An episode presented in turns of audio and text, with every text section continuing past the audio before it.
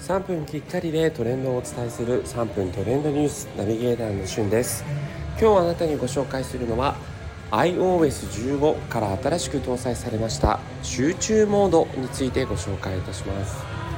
こちらですね iPhone の方お使いの方に iOS15 という形で新しく、え、機能として追加されたモードなんですが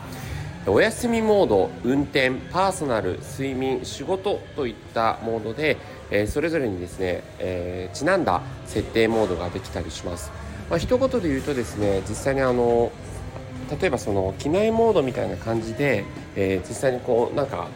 通知が全く届かないとか、えー、電話が通じないということではなくて実際に着信とかそして LINE とかメールとかいったものが、えー、届くような設定にはなっているんですけれども通知がされないと。いうようなことになっているので、まあ、その場のその時点に応じたこう集中モードという名のごとく、えー、スマホをですね気にすることなくその場のいろんなものにこう集中できるといったようなモードになっているんですね。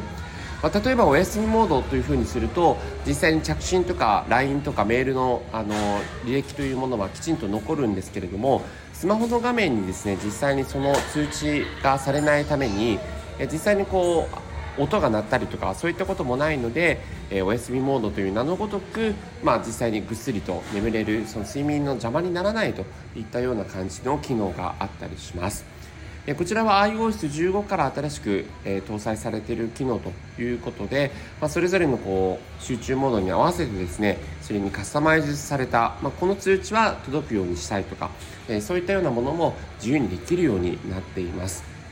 なのでねよくスマホ中毒というふうにも言われたりしますけれども、えー、そういったものにならないようにそれぞれのモードに合わせた設定ができるというのは、まあ、この現代ならではの設定になっているなというふうに感じました。